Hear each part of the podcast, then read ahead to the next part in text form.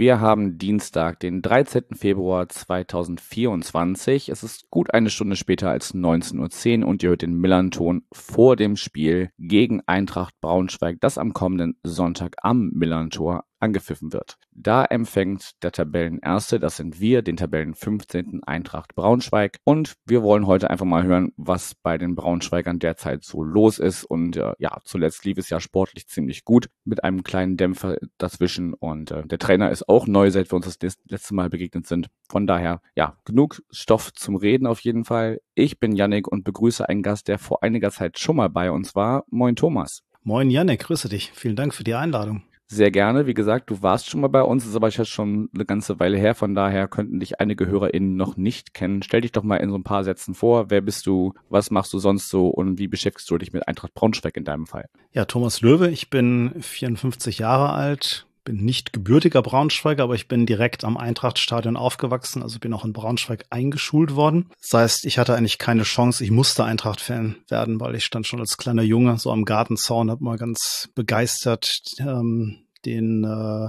Geräuschen so aus dem Stadion gelauscht und bin dann natürlich auch irgendwann klassisch an Papas Seite, obwohl der eigentlich eher BVB-Fan war, ins Stadion gekommen und seitdem bin ich halt Eintracht-Fan. Das war so Ende der 70er Jahre. Also ich muss noch Paul Breitner sogar spielen gesehen haben. Ich kann mich aber nicht mehr direkt daran erinnern. Ansonsten, ähm, ich wohne mittlerweile im Exil, also jedes Heimspiel für mich. Ich habe immer noch eine Dauerkarte, ist ein Auswärtsspiel, wohne bei Oldenburg und arbeite bei Eventim in Bremen. Okay, und betreibst einen Podcast, der sich gegen gerade nennt, richtig? Genau, das ist mein Hobby. Das heißt, ich habe 2019 angefangen mit meinem Podcast, genau gegen gerade, und bin seitdem auch dabei geblieben. Das Format hat mal so ein paar Änderungen äh, mitgemacht, aber macht mir immer noch Spaß. Und jetzt gerade mit Anna zusammen, also meiner ja, Co-Moderatorin, macht mir das eine Menge Spaß. Ja, ich hatte jetzt auch zur Vorbereitung in eure letzten beiden Episoden mal reingehört, um so mal so, so ein Stimmungsbild mitzubekommen, wie ihr das denn so aus der näheren Sicht wahrnehmt, weil auch wenn du jetzt im Exil wohnst, wie du sagst, bist du ja zumindest jetzt beim letzten äh, Heimsieg gegen Karlsruhe auf jeden Fall da gewesen. Ich weiß nicht, mhm. wie viele Heimspiele schaffst du so in der Saison? Also im Regelfall verpasse ich vielleicht so, ja, zwei Spiele. Also ich bin eigentlich fast immer da. Das ist ja für die Distanz auf jeden Fall alle Ehren wert. Genau, dann steigen wir doch einfach mal mit der offenen Frage ein, sage ich mal. Äh, ihr seid jetzt auf Platz 15. Das sah auch schon mal schlechter aus im Verlauf der Saison. Das können wir uns gleich nochmal genauer angucken.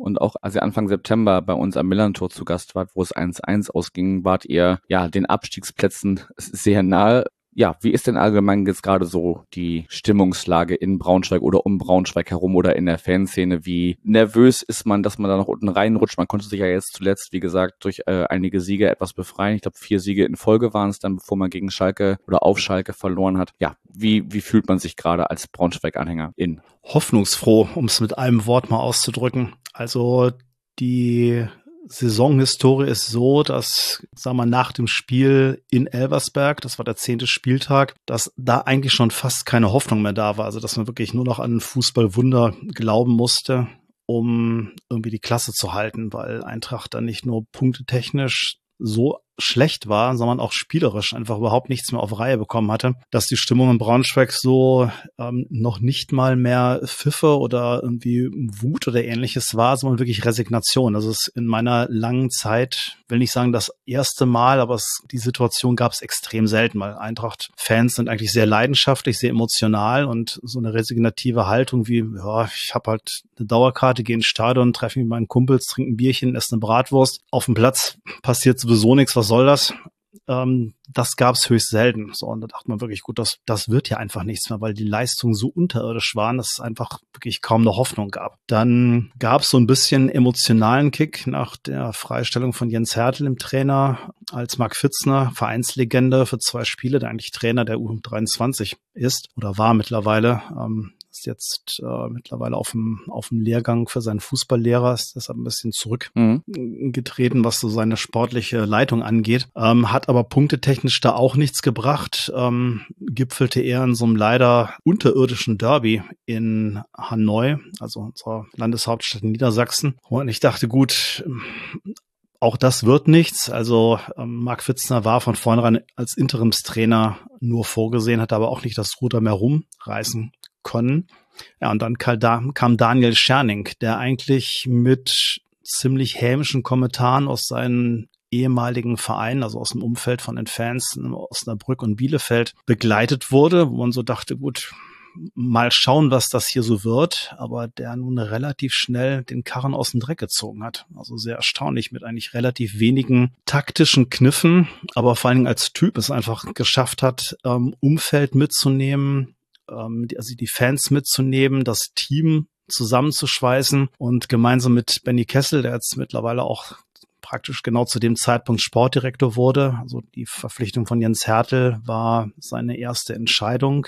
Ähm, Benny Kessel, auch Vereinslegende, wirklich geschafft haben, gemeinsam so eine Aufbruchstimmung in Braunschweig zu erzeugen. Und das nach dem Saisonstart, das ist schon fast, also Fußballwunder würde den Protagonisten nicht gerecht werden, weil die haben was dafür getan. Also das war jetzt kein Zufall, dass das so gekommen ist. Aber für uns Fans ist das wirklich so, wow, das war schon erstaunlich. Ja, und ich meine, die Ergebnisse geben ihm ja auch recht. Ich glaube, er hat jetzt aus den neun Spielen, die er äh, an der Seitlinie verbracht hat, sechs gewonnen. Absolut richtig. Genau, er kam ja quasi nach diesem besagten Derby, was du schon angesprochen hast. Mhm. Äh, so auch sympathisch, das eint uns ein bisschen, äh, auch wenn, glaube ich, unsere Vereine ansonsten äh, viele Dinge ja, vielleicht nicht, vielleicht nicht, sonst nicht viel gemein haben, aber äh, den Namen des äh, Erzrivalen, nenne ich es mal, äh, nicht auszusprechen. Das, das äh, pflegen wir hier im Podcast äh, und auch sonst ganz gerne auch. Mhm. Da gibt es ja auch verschiedenste Möglichkeiten, das anders auszudrücken. Ja. Genau, ihr habt dann direkt äh, 3 zu 2 gegen Osnabrück gewonnen. Dann wart ihr hier beim Stadtnachbarn zu Gast nur 1 zu 2 unterlegen, sage ich mal. Weil man da gleich noch sagen muss, da haben wir eigentlich einen Ausgleich geschossen. Da stand Fabio Kaufmann wirklich eine Fußspitze, also nicht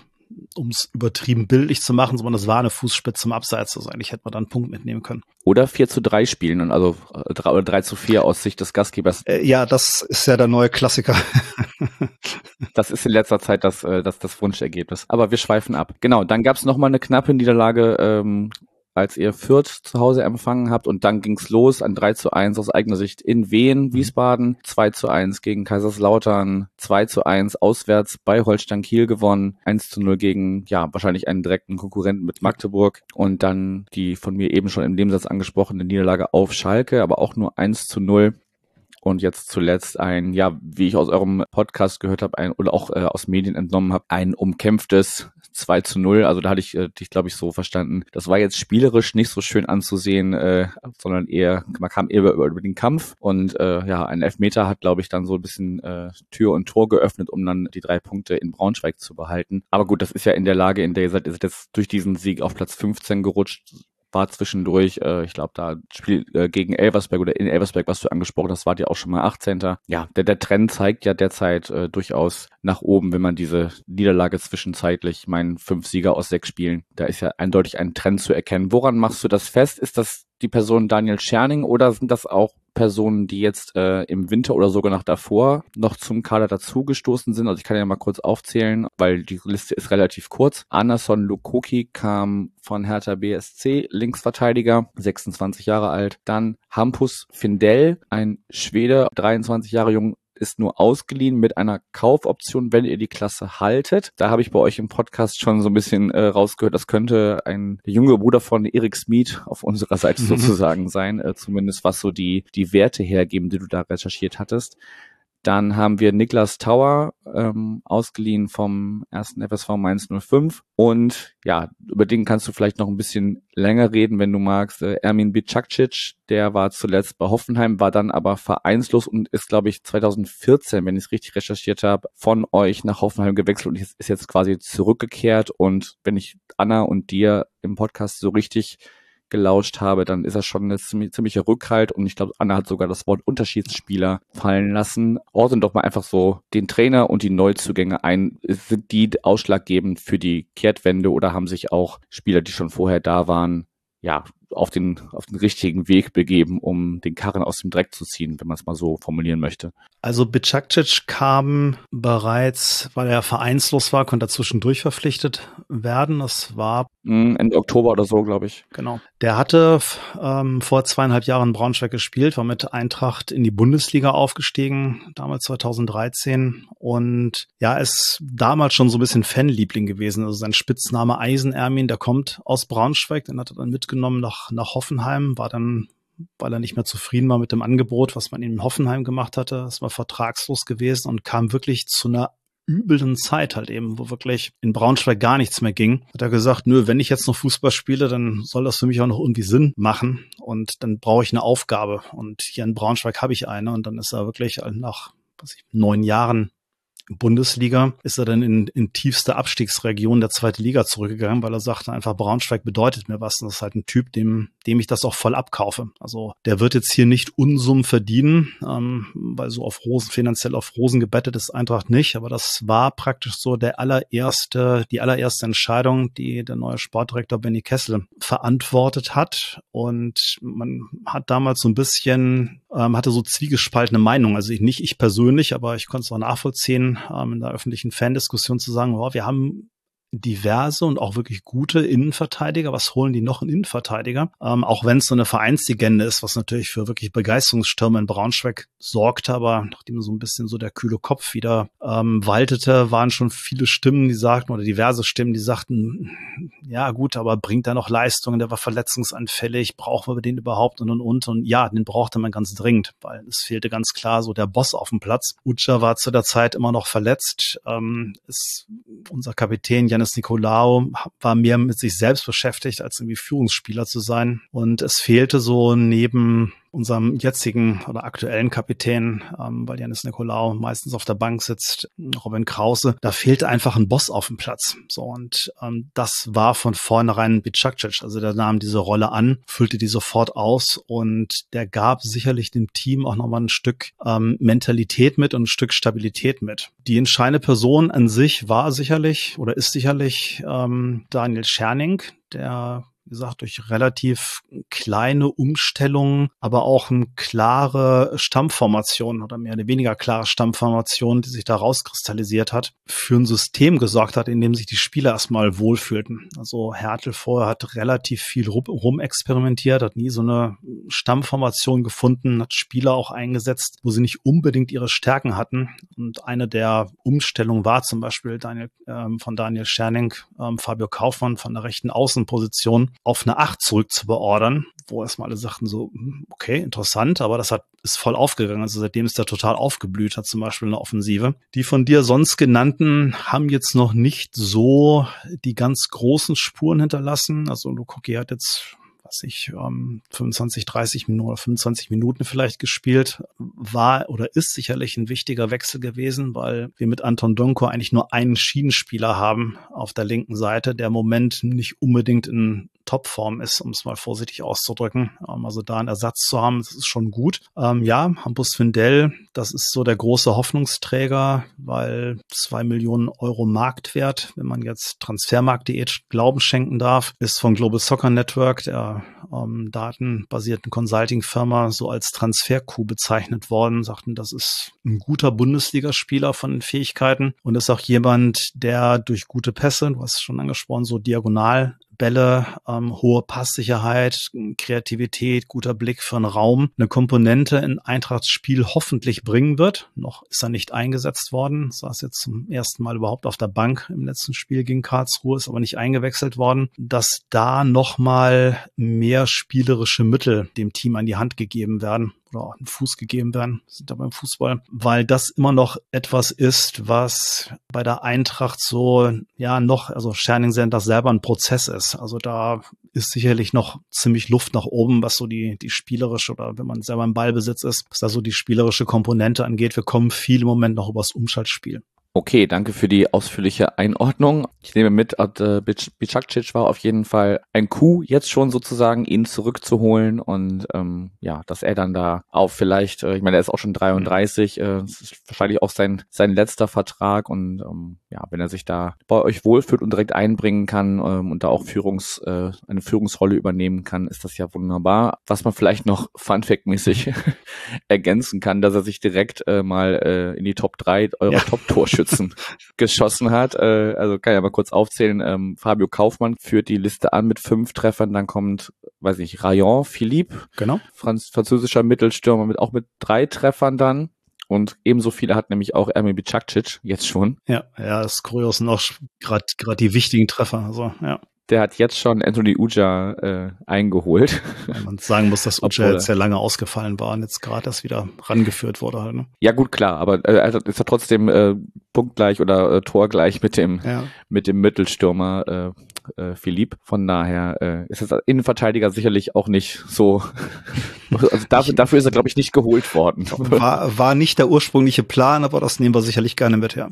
Ich wollte gerade sagen, also das ist bei uns ja auch so ein bisschen mehr mittlerweile sind wir da ja auch ein bisschen breiter aufgestellt, was das Tore an äh, Schießen angeht, wobei wir auch jetzt zuletzt wieder ja Chancen haben liegen lassen. Ich hoffe, das passiert uns am Sonntag nicht, aber darum geht's später. Aber das ist ja bei uns ja auch relativ breit verteilt, sage ich mal. Mhm. Und ich glaube, der Top-Torschütze ist auch kein Stürmer, sondern äh, Mittelfeldspieler mit Marcel Hartl. Und äh, ja, wer die Tore letztendlich schießt, ist mir auch ziemlich egal, solange sie denn fallen. Gut, Möchtest du zum Sportlichen noch was loswerden? Sonst könnten wir erstmal so ein bisschen das Drumherum schweifen, bevor wir auf das Spiel am Sonntag kommen. Ist eigentlich das hauptsächlich gesagt. Ähm, also der angesprochene Rayon Philippe ist schon ein spannender Typ. Der kam aus der ersten äh, luxemburgischen Liga, also jetzt nicht gerade hochwertig, äh, hat aber da nichtsdestotrotz ähm, in der Saison, der letzten Saison 32 Tore erzielt. Der hatte ziemliche Anlaufschwierigkeiten, war fast schon so ein ja, Kandidat für eine, für eine Laie, also zum Verleihen in der Winterpause, ist dann halt gegen Wiesbaden nach einer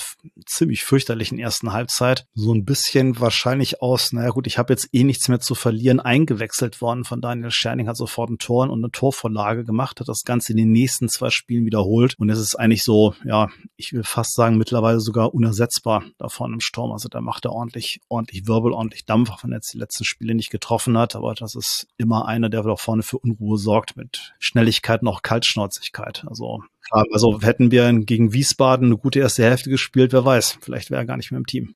Ding Dong, Werbung. Gut ein Monat ist es jetzt her, dass der Millanton sein zehnjähriges Jubiläum gefeiert hat im Museum. Mit dabei war natürlich auch unser langjähriger Partner, die Kervida Kreativbrauerei aus Hamburg und es gab das leckere Millanton Bier zu erstehen das mit einem eigenen Label des Millanton versehen war und das sie auch immer noch zusammen mit wunderschönen Gläsern im Shop von Kevida erstehen könnt. Und wenn ihr selber Bock habt, vielleicht steht ja bei euch auch demnächst ein Jubiläum an oder ihr habt Lust, Bier mit eurem eigenen Label bei eurer Jubiläumsfeier anzubieten, dann nehmt doch gerne Kontakt mit Kevida auf. Charmante Partnerinnen sind jederzeit willkommen und vielleicht kommt da ja eine schöne Kooperation zustande. Mehr Infos zum Bier von Kervida und natürlich auch, wie ihr Kontakt aufnehmen könnt, findet ihr auf kervida.bier. Bier in der englischen Schreibweise und wie immer der Hinweis, Bier und andere alkoholische Getränke immer bewusst zu genießen. Ding Dong, Werbung Ende. Dann verlassen wir kurz das Sportliche. Ich habe mich ein bisschen auf der Homepage deines Vereins umgetan und ähm, ja, vielleicht erstmal was nicht so dramatisch oder, oder nicht so nicht so weltbewegendes, was ich aber auf jeden Fall erwähnenswert fand. Es gibt bei euch etwas, das nennt sich verstetigter Dialog, kurz VD. Mhm. Habe ich so verstanden äh, vom Überfliegen des Artikels, ähm, dass sich da einfach Vertreter des Präsidiums, des Aufsichtsrats, der Geschäftsführung und äh, der Fanbetreuung und auch, auch aus der Fanszene selbst mhm. treffen und zu verschiedenen verschiedenen Themen austauschen. Magst du da so ein paar Worte zu verlieren? Wie lange gibt's das schon? Was, was ist das für ein Format? Und äh, ja, wie ordnest du das ein? Jetzt hast du hier erwischt. Wie lange es den gibt, weiß ich gar nicht. Ähm, es ist grundsätzlich, man muss ein bisschen länger ausholen. Es ist jetzt wahrscheinlich auch wieder aufgenommen worden oder gerade jetzt ähm, oder hat das jetzt gerade stattgefunden, weil es gab zuletzt ziemlich viel Kritik an der Art und Weise der Kommunikation des Vereins. So und ähm, das ist sicherlich eine der Maßnahmen, da auch wieder besser in Dialog mitzukommen. Das ist genannt, wer da, wer da ähm, ist. Also gerade die Ultraszene ist da auch, äh, Fanprojekt ist da, Fanbetreuung, Fanabteilung, ähm, aber eben auch hochrangige Vertreter des Vereins. Und ähm, es geht einfach darum, dass da ein Format geschaffen wird, wo die Beteiligten halt ähm, im regelmäßigen Austausch miteinander sind. Das war zuletzt eher zumindest nach außen hin und nach meiner, meiner Wahrnehmung ein bisschen vernachlässigt worden. Das ist sicherlich jetzt ein Schritt in die richtige Richtung und das scheint auch Früchte zu tragen. In dem Sinne zum Beispiel, dass zwar es zwar Fanproteste äh, gab, jetzt auch beim Spiel gegen Karlsruhe bezüglich des äh, Investoreneinstiegs in der Bundesliga, was aber nicht zu Spielunterbrechungen führte. Also das war ein eindeutiges Banner, was da äh, in der Südkurve auftauchte, aber es wurden jetzt keine Tennisbälle beworfen oder äh, Fahrradschlösser irgendwo angeheftet oder ähnliches halt eben. Also ähm, was wahrscheinlich für das Team eben auch nicht besonders gut gewesen wäre, auch wenn der Zweck da sicherlich die Mittel heiligt. Aber dass dann ein Spielfluss weiter zustande gekommen war und keine Unterbrechung gab, hat sicherlich auch damit zu tun, dass eben die Vereinsführung die Fanszene überzeugen konnte, dass wir da weiterhin oder dass sie weiterhin ähm, gegen den Investoreneinstieg sind, was sie immer öffentlich auch verkündet haben und das auch bleiben werden. Ja, genau, da baust du mir eine super Überleitung. Also erstmal stimme ich dir vollkommen zu. Äh, diese Proteste finde ich auch absolut legitim und äh, bin immer wieder erstaunt, wie kreativ äh, die verschiedensten Fanszenen da sind. Also was mittlerweile alles so auf den Platz geflogen ist, von von Goldtalern über mhm. Gummibärchen, über, ich glaube irgendwie letzt, letzten Spieltag gab es irgendwie Möhrenscheiben. Ja, Zitronen, glaube ich. Und, ja. Zitronen, weil, weil, weil sie sauer sind, ja. Das, ja. das war Kaiserslautern, glaube ich. Ja. Mhm, ja, genau. Da musste ich auch sehr schmunzeln. Ähm, weiß nicht, Möhrenscheiben irgendwie, tu mal lieber die Möhrchen oder so, ich weiß mhm. nicht. Finde ich auf jeden Fall gut, aber ja, gerade in, in der Situation, in der eure Mannschaft steckt, ähm, ja, ist, glaube ich, jede Unterbrechung und Verunsicherung und ich meine, das ist auch immer dann so eine Frage mit diesem äh, ominösen Drei-Stufen-Plan, äh, geht es dann überhaupt weiter? Mhm. Und ähm, ja, da gab es ja auch durchaus schon Spielverläufe, wo man dann gesehen hat, dass äh, eine der beiden Mannschaften oder eines der beiden Teams nach diesen Unterbrechungen äh, anders aufgetreten ist als davor. Von mhm. daher kann ich schon verstehen, dass da auf eine Stabilität auf und neben dem Platz eingewirkt wurde. Und wenn da alle Beteiligten, denen es ja auch nur um die Eintracht gehen kann, äh, setze ich einfach mal voraus, an einem Tisch sitzen und sich darüber austauschen, ist das doch eine gute Sache. Genau, du hast gesagt, euer Verein hat sich da klar ähm, positioniert. Mhm. Sie haben auch gesagt, sie würden, also es ist ein klarer Verfechter von 50 plus 1 und ähm, ja, ihre damalige Entscheidung gegen diesen Antrag würden sie auch weiterhin weiterverfolgen und halten im Falle einer erneuten Wahl, weil das schreiben sie auch in, in der Stellungnahme, dass äh, im Kreisen der, der Vereinsvertreter ähm, irgendwie auch laut wird, dass es da Neuwahlen gibt, halten sie eine offene Abstimmung für sinnvoll. Das ist ja eigentlich auch spielt ja auch genau auf das an, was ähm, überhaupt ja einer der Diskussionspunkte überhaupt ist, dass man überhaupt gar nicht weiß, wer hat wie abgestimmt und ähm, dass sich da mitunter einzelne Vertreter, ich meine, da braucht ihr ja nur zu eurem Erzrivalen ja. schauen, vielleicht nicht so verhalten haben, wie das äh, die Mitglieder sich gewünscht hätten. Genau, das nur kurz der Vollständigkeit halber, weil ich denke, auch am kommenden Wochenende wird es wieder Proteste geben. Mal gucken, was dann auf den Rasen fliegt oder ob es bei stillem Protest oder der kann ja trotzdem lautstark sein, aber ähm, halt eben nicht zu einer Unterbrechung führt. Wir hatten jetzt in Magdeburg hatten wir Trillerpfeifen dabei, ähm, weil Magdeburg supportet hat und wir haben halt eben gesagt, okay, wenn wir schweigen, dann kriegt das eh mhm. keiner mit. Von daher haben wir einfach ein bisschen gepfiffen. Da gibt es ja vielzählige Möglichkeiten, seinem Protest Ausdruck zu verleihen. Dann könnten wir ja jetzt wo wir schon langsam auf die halbe Stunde zusteuern, auch mal über das Spiel am Sonntag sprechen und springen dafür einmal ziemlich genau zehn Monate zurück. Da habt ihr uns nämlich die erste Niederlage überhaupt im Jahr 2023 beigebracht. Ähm, das sollte unserer, unser Lokalrivale hier euch dann noch nachmachen. Aber dabei blieb es dann nämlich auch, bevor jetzt Magdeburg zuletzt gegen uns gewonnen hat. Ansonsten war der FC St. Pauli ja Kalenderjahr übergreifend sehr, sehr lange ungeschlagen. Hm. Wenn ich dich jetzt einfach mal frage, mit welchen Gefühlen oder mit welchem Stimmungsbild blickst du auf Sonntag. Ich hatte irgendwie bei euch auch gehört, dass ihr gegen Schalke eher defensiv aufgetreten seid. Erwartest du so eine Herangehensweise auch wieder gegen uns? Oder wird man das Heil in der Flucht suchen und hat vielleicht das Umschaltspiel noch ein bisschen äh, verbessert und äh, hofft da Nadelstiche setzen zu können? Und ja, wie wird äh, die Eintracht am Wochenende auftreten und was erwartest du für ein Spiel? Auf den Beginn deiner Frage erstmal einzugehen, mit was für einem Gefühl ich dahin fahre aus irgendwelchen Gründen ist St. Pauli so ein persönlicher Angstgegner für mich. Das sehen wir genau andersrum. ja, ähm, das Witzige ist halt, wenn ich mir die letzten Spiele angucke, gibt es eigentlich überhaupt gar keinen Grund für. Aber ich immer, wenn Eben. St. Pauli kommt oder wenn wir bei St. Pauli spielen, habe ich immer so im Vorfeld so ein ganz, ganz mulmiges bis schlechtes Gefühl. Das ist diesmal nicht anders. Da gibt es sicherlich noch noch mehr Gründe, weil ich meine, ihr seid nun mal Tabellenerster, ähm, habt vor allen Dingen eine bärenstarke Abwehr, also gerade mal 19 Gegentore, also herausragender Wert im Moment in der Liga. Ähm, seid spielerisch und offensiv stark. Also wenn wir da einen Punkt mitnehmen, wäre ich schon mal hoch zufrieden. Was, was erwarte ich für ein Spiel? Also ähm, ich kann mir vorstellen, dass ähm, Daniel Scherning sich schon überlegt, ob er das, was er in äh, oder auf Schalke gemacht hat, ob er das wiederholt, also ob er mit einer Doppelsechs spielt, um ein bisschen mehr Absicherung zu bekommen, oder ob er eher ein oder seine übliche Aufstellung ähm, bevorzugt, damit das Umschaltspiel weil ich glaube, wir werden unser Heil wieder im Umschaltspiel suchen müssen, weil ich kann mir nicht vorstellen, so einer jetzigen Situation, ähm, dass wir eure Abwehr spielerisch knacken werden. Da werden wir, glaube ich, eher auf bewährte Mittel versuchen zurückzugreifen und da ist es vielleicht angebrachter, ähm, das bewährte System, was wir im Moment spielen, ähm, auch wieder zu, äh, zu bevorzugen. Aber ich bin gespannt. Also auf Schalke hat das grundsätzlich eigentlich ganz gut funktioniert. Also war ja nicht so, dass Schalke da irgendwie ähm, Torchancen technisch hoch überlegen waren. Die waren schon spielbestimmt. Ähm, war jetzt aber nicht so, dass man immer groß Angst um unser Tor haben musste. Also grundsätzlich der Matchplan, auch wenn Daniel ähm, Scherning dafür kritisiert wurde von Teilen der Fans, ist erstmal aufgegangen aus meiner Sicht. Das kann jetzt ein Mittel der Wahl sein. Ähm, er ist kein verkopfter Trainer, also macht er nichts irgendwie, was er sich so wie der frühe Pep Guardiola oder wie jetzt äh, Tuchel beim Spiel ähm, in Leverkusen ähm, sich irgendwie selber ein Bein stellt. Das kann ich mir bei ihm nicht vorstellen vorstellen, aber ich bin gespannt, ob er vielleicht mal eine überraschende Variante ausgräbt. Also die Spieler dazu hat er mittlerweile. Weil eigentlich, wir spielen ja Dreier, Fünferkette, ist er eigentlich ein Verfechter der Viererkette. Dafür hat er jetzt auch Spieler. Ich bin gespannt. Lass uns überraschen.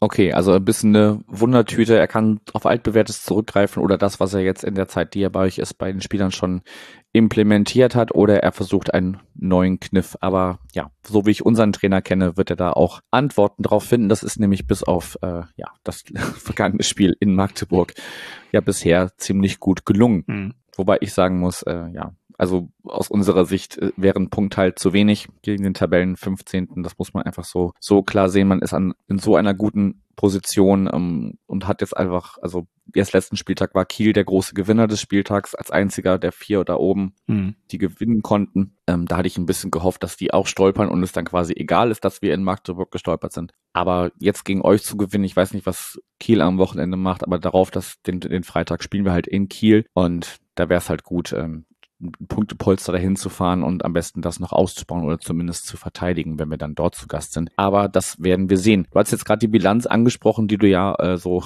emotional anders verortest, als die Zahlen es hergeben. Wenn man die Gesamtbilanz anguckt, hast du recht. Also äh, 24 Siegen äh, des FC St. Pauli stehen, neun Unentschieden und 13 Siege der Eintracht gegenüber. Wir hatten schon gesagt, letztes Spiel 1 zu 1 davor äh, euer Auswärtssieg bei uns, dann haben davor haben wir bei euch verloren. Also so die unmittelbare Vergangenheit spricht dann schon schon eher für euch. Ähm, gut, davor haben davor hält es sich so ein bisschen die Waage, dann mal mal ein äh, Heimsieg für uns, ein Heimsieg für euch, unentschieden bei uns, Auswärtssieg für uns. Also es hält sich ziemlich die Waage in der unmittelbaren Vergangenheit. Da müsste man schon weit zurückscrollen, um da äh, ja, ein, äh, andere Ergebnisse rauszufinden. Das mhm. ist eigentlich immer, also das deutlichste Ergebnis ist ein 5 zu 1, das datiert aber auch aus dem Jahr 2013. Also mhm. sonst sind es eigentlich ja. immer maximal drei Tore, die so fallen. Und dann wäre halt die Frage, wie die sich am Sonntag verteilen. Also wie gesagt, mir wären Unterschiede zu wenig, deshalb tippe ich ein altbewährtes Ergebnis, wenn man die Statistiken anguckt. Ich tippe 2-1 für den FC St. Pauli. Mhm. Was tippst du? Ähm, wenn ich das noch erzählen darf, das 5 zu 1 war sehr witzig. Das war nämlich, ähm,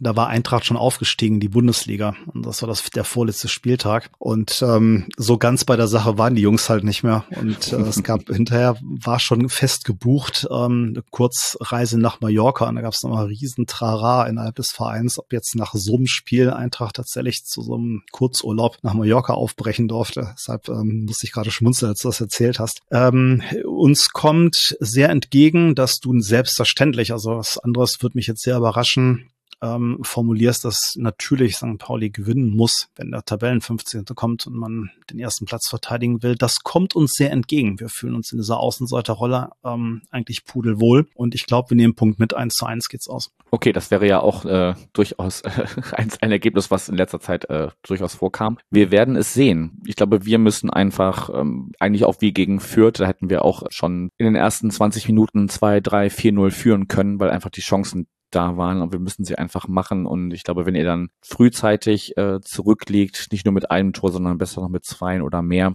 dann äh, glaube ich nicht, dass ihr da nochmal zurückkommen könnt. Wenn es lange 1-0 für uns oder sogar 0-0 steht, kann natürlich sein, dass ihr da über eine gute Umschaltsituation ja, einen Lucky Punch setzen könnt und ob wir dann das nochmal ausgleichen, wird man sehen. Du wirst am Sonntag vor Ort sein. Der Gästeblock ist ausverkauft. Ja, in kürzester Zeit gewesen. Ja, das, das, das hören wir häufiger, äh, wenn es um, um, um Spiele bei uns geht. Äh, das ist ja natürlich auch immer, ne? Zehn Prozent von, von knapp 30.000 ist dann jetzt auch nicht so viel. Mhm. Hamburg ist ja einfach ein, was wir immer so hören, ein attraktives Reiseziel. Von dem her wundert mich das äh, eigentlich wenigstens mal auf einen, auf einen Sonntagmittag. Da kommt man ja auch noch relativ entspannt zurück dann. Genau. Ähm, Wäre jetzt bei, bei einem Samstagabendspiel, gut, da hätten wahrscheinlich einige die Übernachtungen angehängt. Ja, also erzähl doch mal einfach äh, und dann hören wir uns äh, nach dem Spiel an, wie das für dich so gelaufen ist. Wie planst du herzukommen? Und ja, wie, wie ist dein Trip nach Hamburg geplant? So als, als Abschluss ja. der, der Aufnahme hier. Ja, ich reise mit der Bahn an, ähm, treffe mich mit meiner oder einer Freundin von mir, die, mit der ich zusammen die Dauerkarte habe, also die, äh, mit der ich zusammen immer in, im Eintrachtstadion ähm, gemeinsam die Spiele verfolge. Mit der gehe ich jetzt auch ins, äh, ins Stadion in Millantor. Wird anschließend noch einen, meinen besten Freund, den ich seit, oh Gott, 40 Jahren kenne, ähm, besuchen. Der wohnt nämlich in Hamburg, ähm, ist aber eher dem anderen Verein da mit der Raute so zugeneigt. Er ist aber sonst ein netter Typ, kann ich dir versichern.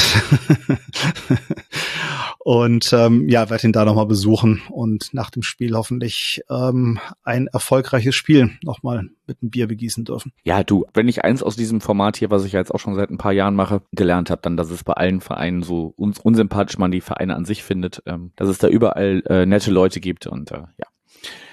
Absolut. Also einer meiner ähm, Lieblingsgäste in meinem Podcast war tatsächlich ein Podcaster aus der niedersächsischen Landes äh, Landeshauptstadt, dem ich einfach sensationell verstanden habe und dem ich auch immer noch so ab und zu privat ähm, hin und her chatte. Also ich glaube, ähm, wir dürfen schon trennen zwischen den Menschen äh, und dem Verein. Also das, das muss immer noch möglich sein. Man darf Menschen sympathisch finden, deren Vereine man hasst. Das sind wunderbare Schlussworte. Thomas, hast du noch irgendwas loszuwerden, bevor wir uns dann am Sonntag, bevor unsere Vereine am Sonntag aufeinandertreffen oder soll es das für heute gewesen sein? Ich wünsche mir tatsächlich, ähm, ich habe doch hier gewisse Sympathien für euren Verein aus, aus vielerlei Gründen. Ähm, ich wünsche euch tatsächlich, dass ihr, nachdem ihr vielleicht den Sonntag nicht ganz so erfolgreich wie erhofft gestaltet, aber trotzdem den Aufstieg in dieser Saison schafft.